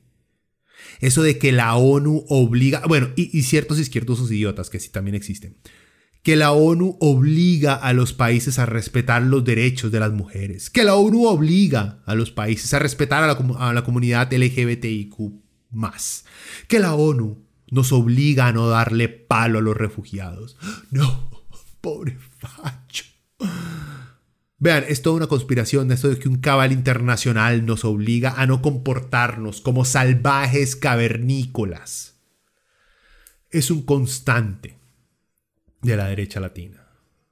Vean, esa hablada de que existen organizaciones internacionales que nos quieren quitar nuestras libertades es un invento de la derecha para ocultar que son las empresas privadas y algunos países poderosos los que han venido poco a poco socavando nuestras libertades. Entonces, es más fácil inventarse un enemigo externo sin poder de implementación que hablar de los verdaderos dueños del país. Bueno, también existe la opción que Amelia no es una persona muy inteligente y se ha creído todos los memes que ve en Facebook puestos por sus compas fanáticos que acusan a ONU de ser un grupo de satánicos que escuchan baby metal. bueno, dejemos a Amelia tranquilita un rato y entrémosle a la gente de Teletica. Teletica Radio, Malas Compañías, Futuro en Recope, 30 de mayo del 2018. Bueno, este es un programa con Ignacio Santos y Armando González. El programa tiene como enfoque la entrevista a Alejandro Muñoz, el director de Recope, sobre las operaciones de Recope y el posible futuro que puede tener la compañía en el país. Hay que resaltar, eso sí, que esta entrevista, aunque se hagan igual las mismas aseveraciones incorrectas, es más profesional y con un cierto grado de respeto. Como que les he mostrado que no siempre ocurren estas cosas en nuestros medios, diría yo. Pero empecemos. La primera aseveración generalizada que demuestra el lado ideológico por donde quieren llevar la conversación, aparece cuando González dice que hay países que operan sin monopolio en combustible y les va mejor que a Costa Rica. Da el ejemplo de Estados Unidos, sin tomar en cuenta, obviamente, que los gringos consumen lo que ellos mismos extraen y que el gobierno gringo está más que dispuesto a iniciar guerras e invadir países por décadas con tal de garantizar a sus empresas privadas acceso a petróleo. y termina por reconocer González que no está preparado para sustentar su propia creencia y hasta se enoja el Rocco. el punto por el cual Alejandro Muñoz de Madre Recope cuestiona a Armando, a González, es porque González, antes de eso, de esta aseveración, asegura que hay que revisar los costos de operación de Recope, prácticamente insinuando que los costos operativos son muy altos como para que sea una empresa positiva para el Estado. Igual, no presenta los números para llegar a esa conclusión. Y Alejandro Muñoz no los establece tampoco. Se van por la tangente los dos. Bueno, lo que pasa es que habría que ver por otro lado los costos que implica eh, la operación en funcionamiento de Recope. Eh, pero, Eso es otro mito. ¿Perdón? Eso es otro mito. Podemos hablar Bueno, es, es un, un mito a ver, hay países, eh, Recope es un monopolio, eso no es un mito. Sí, es un monopolio. Hay países que operan sin monopolio en la distribución de combustible. Sí. Y que les va mejor que a nosotros. ¿Como cuál? Eh, bueno, yo diría que un Estados Unidos. Eh, ah, pero estamos, estamos hablando de economías gigantescas, ¿verdad? Porque Costa Rica es una economía muy pequeña. Bueno, mire, yo no vengo preparado ahorita para decirle específicamente cuál. Yo sé que hay monopolios estatales que hemos roto en economías pequeñitas como la nuestra, como el monopolio de las comunicaciones, y funcionamos hoy mucho mejor.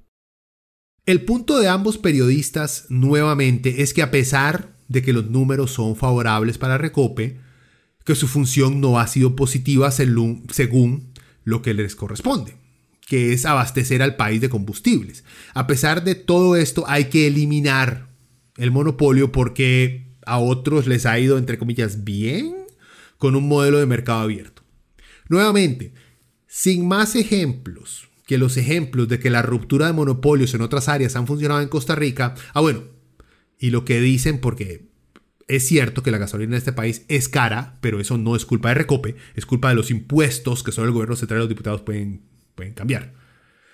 En fin, más adelante Ignacio tira el eterno cliché de que la empresa privada es más justa y que los trabajadores de este sector se les paga por su desempeño y no se les regala nada.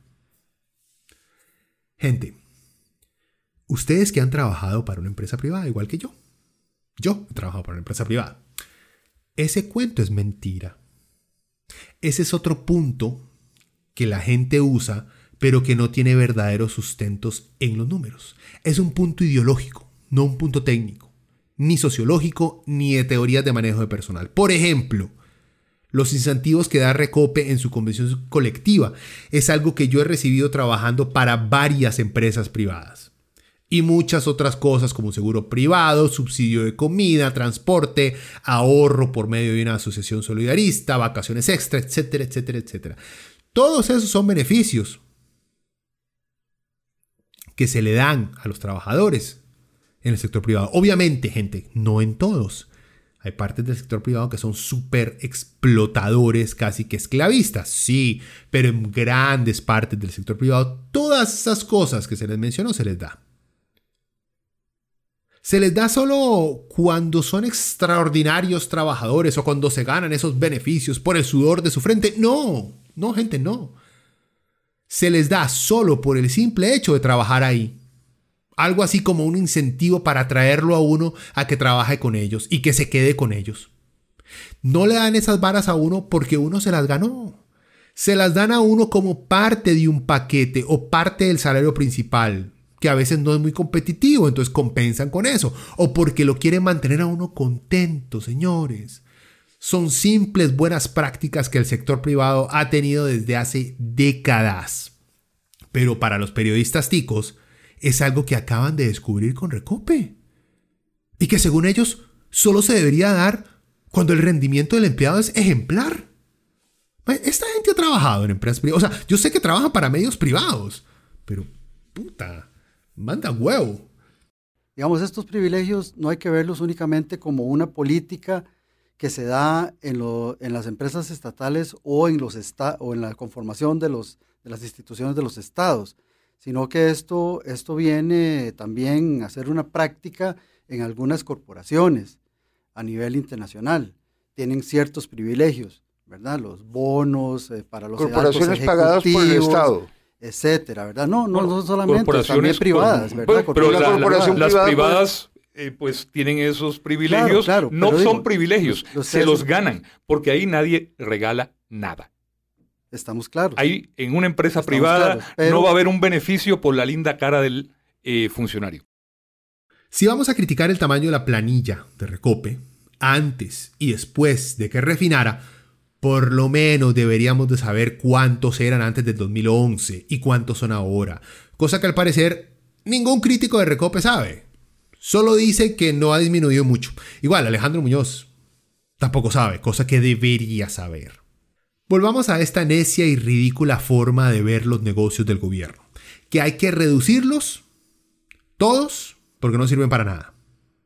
Obvio que no toman en cuenta que el país ha crecido, por lo que la distribución, por ejemplo, de combustibles, el mantenimiento de la infraestructura y el hacer los negocios para comprarlo, traerlo y comercializarlo se han expandido. ¿Por qué? Pues porque hay más putos carros en la calle, hay más barcos, hay más aviones, hay más plantas de empresas que ocupan combustibles. Si el mercado tiene una mayor demanda de un producto o necesidad de un producto, es lógico que los negocios que otorgan esos bienes y servicios crezcan también para dar abasto.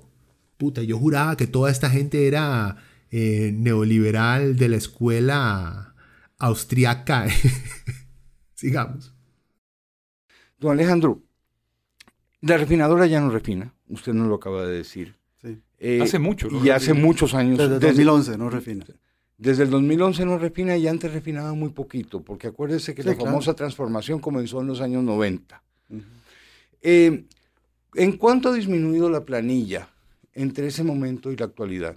Digamos entre el 2011, para fijar esa fecha, para no hablar de 10 años antes, y la actualidad. ¿En cuánto ha disminuido la, planilla? No tengo el dato, porque no, no sé cuánto era la planilla, cuánto significaba la planilla. usted ha estado en la junta directiva de Recope. El año, por muchos años. en el ¿cómo se llama? En la administración Solís Rivera estuve... ¿Nunca tuvieron la curiosidad de preguntar si dejamos de refinar en el 2011 y ya antes casi no refinábamos, ¿en cuánto ha disminuido la planilla?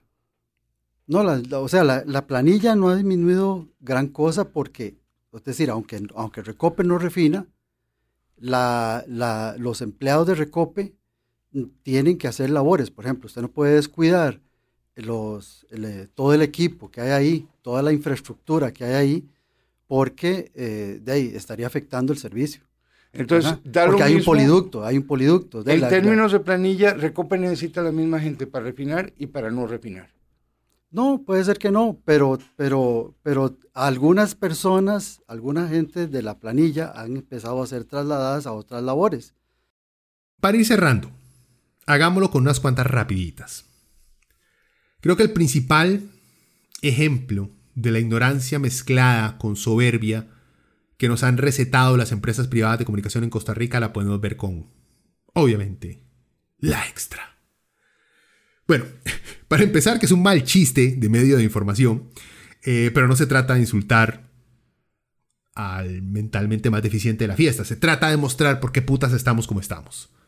Vean este titular, Recope gasta 1.400.000 colones para cambiar logo. 26 de enero del 2016. Subtítulo. Presidente Ejecutiva presente mostrar que, pretende mostrar que estamos radiantes. Ok. El artículo en sí es un artículo común y corriente. El redactor no incluye ningún tipo de juicio de valor, solo detalla los comentarios de la empresa, de las razones por las cuales hicieron un rediseño del logo. Lo que deja mucho que desear es la necesidad de sacar como noticia un hecho muy común en todas las empresas. Es más, parece que la motivación principal detrás de la publicación es obtener una reacción de sus lectores. ¿Y por qué digo esto?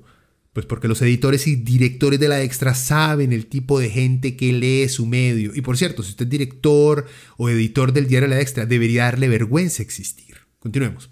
Y saben que no van a comprender este detalle como un trámite común y corriente, sino que lo van a malinterpretar. Me refiero a sus lectores. O sea, La Extra sabe que algunos sectores de nuestra población van a agarrar esta noticia para darle más para la recope. Porque pregúntense, ¿qué valor noticioso tiene que una empresa pague una tarifa media por un trabajo como el rediseño de un logo? Ninguna, es solo leña al fuego. Y adivinen qué, lo lograron. El mismo día también sacaron otra noticia, entre comillas, muy al estilo de CRO y que le encanta reportar las tendencias en redes sociales, como si fueran un youtuber dedicados al, al drama.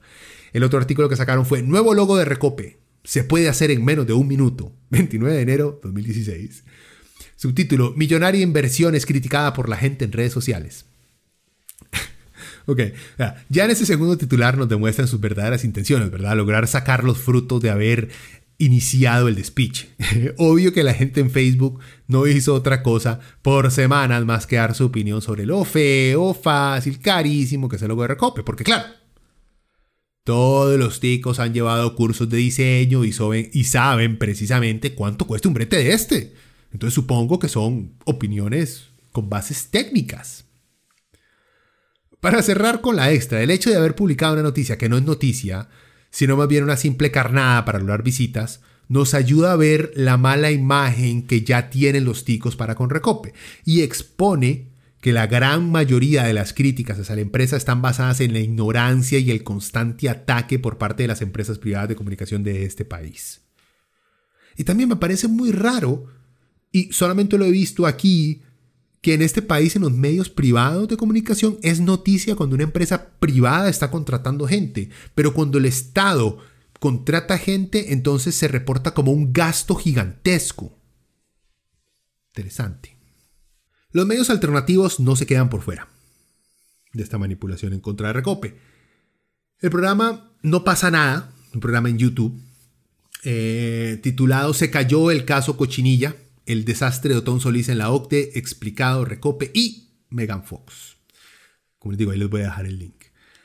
Eh, este es un, digamos, es un programa presentado, se transmite nada más en YouTube de clips pequeños que creo que se hacen cada cierto tiempo presentando resúmenes de noticia eh, por dos maecillos bastante jóvenes.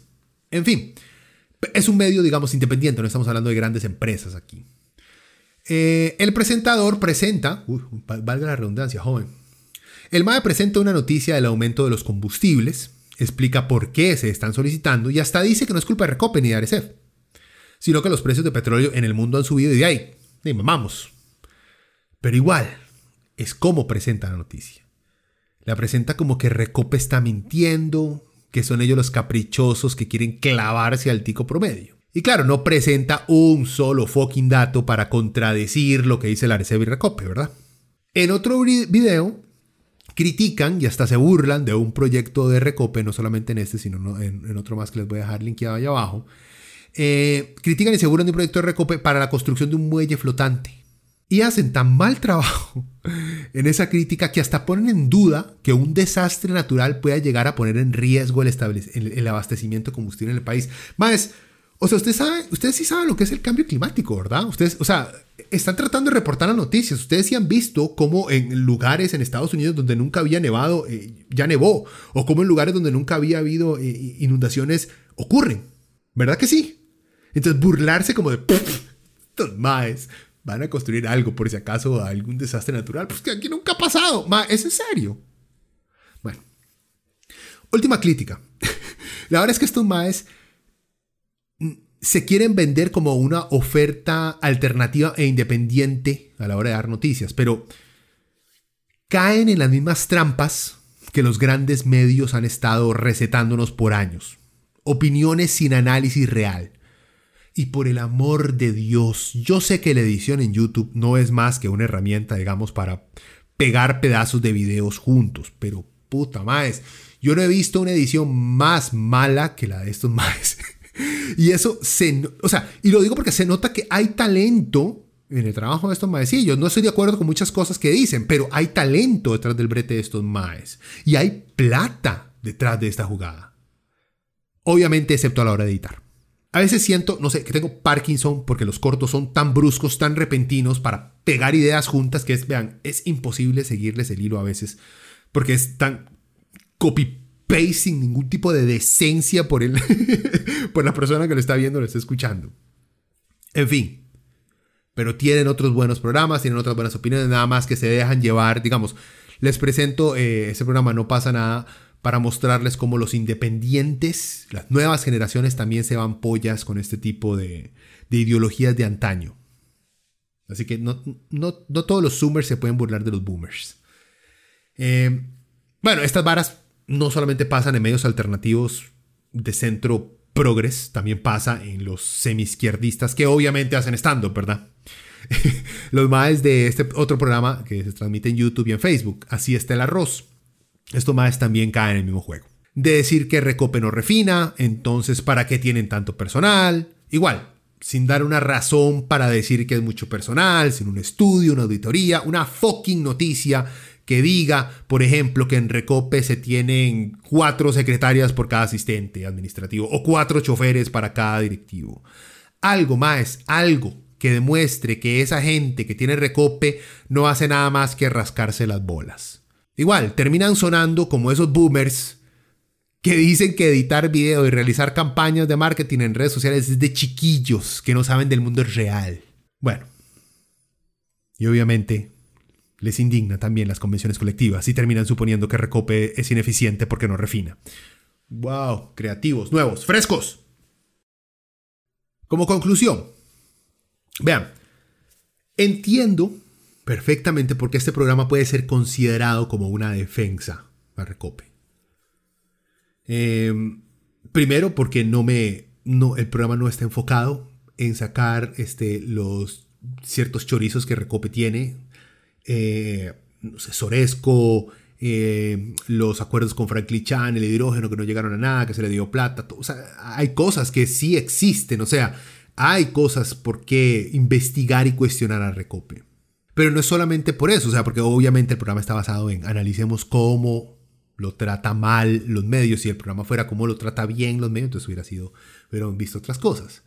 En fin, pero va más allá de eso sino que para muchas personas a lo mejor este va a ser un, programa 100% a favor de Recope por el simple hecho de que como audiencia estamos tan condicionados a no cuestionar algunas opiniones que nos presentan las empresas privadas de comunicación que no nos hacemos las preguntas más básicas a la hora de procesar algunas opiniones. Y al mismo tiempo, aunque suene como una perversa contradicción, cuestionamos algunas cifras oficiales y opiniones de expertos en otros casos, en los cuales ponemos nuestras vidas y las de quienes nos rodean en peligro porque hemos decidido no creerle a los expertos. Solo vean a los genios antivacunas que gritan dictadura sanitaria. Antes de seguir, y, para sacarme algo del pecho, Vea, si usted cree que las vacunas contra el COVID son un diseño macabro de un pequeño círculo de hombres poderosos para controlarnos y que las mismas vacunas son un experimento que nos van a terminar matando, usted es un idiota. Punto, sigamos. Los medios ticos por años han llevado una línea editorial de el gobierno no sirve para ni picha.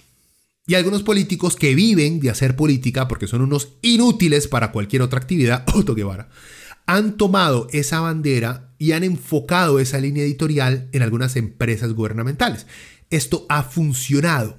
¿Por qué? En parte ha funcionado porque el Estado tico no ha sabido solventar los problemas de desigualdad, falta de oportunidad e injusticia social que existen hoy en día y que han hecho de Costa Rica uno de los países más desiguales de América Latina. Y piénsenlo, los medios de comunicación más grandes en este país le pertenecen a alguien y esos dueños también tienen otros negocios.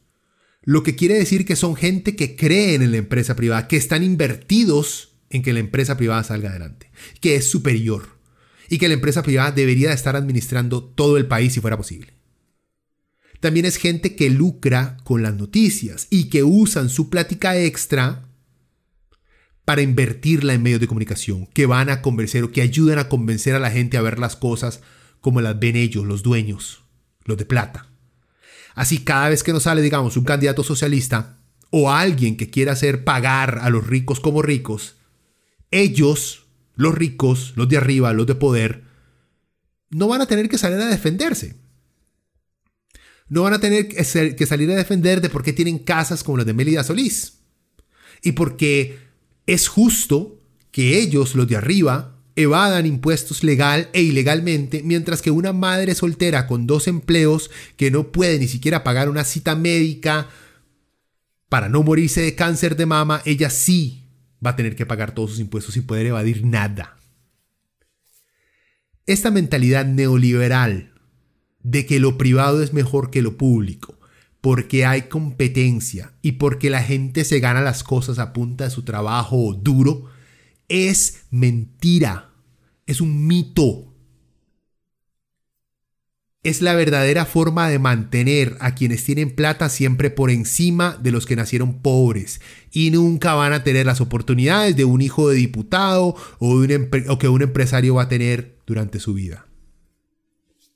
Esta ideología que ignora los datos y los menciona a medias se diseñó para combatir al comunismo hace varias décadas ya pero en Costa Rica parece que está teniendo su gran momento en estos años recientes. Con este análisis, este programa, no estoy diciendo que todo lo que dicen los medios o los periodistas mencionados hoy sea mentira, no. Lo que quiero demostrar es que en este tema, esta gente está mamando. Se dejaron llevar por una ideología, y han ignorado la verdad, la realidad, las cifras y les están vendiendo mentiras. Mentiras que les generan visitas y compartidas en redes sociales. Porque ya sabemos que la indignación y lo puteado de la gente vende muchísimo más que la verdad. Y bueno, solo para cerrar, los dejo con la posición de la Cámara de Empresarios del Combustible ante el proyecto cierre de Recope apertura del monopolio de hidrocarburos y reducción del impuesto único a los combustibles para contribuir a la reactivación económica. Dice, el gran problema de muchos analistas es no conocer la actividad que se analiza. En general, en nuestra organización no solo somos conocedores de nuestro mercado, sino también integrantes de dos organizaciones internacionales cuyo fin fundamental es ser fuente de información e intercambio de experiencias de mercados como lo son la Federación Centroamericana de Distribuidores de Combustibles y la Comisión Latinoamericana de Empresarios de Combustibles. Y bueno, más adelante en ese mismo pronunciamiento también dicen, mostrando numeritos, que Costa Rica sin impuestos y sin subsidios es mucho más barato que cualquier otro país. Bueno, gente, este fue Hangar 18. Si les gustó, ya saben qué hacer. Compartan esta vara o un comentario, mándenme un correo. Eh, que la pasen bien, pura vida. Chao.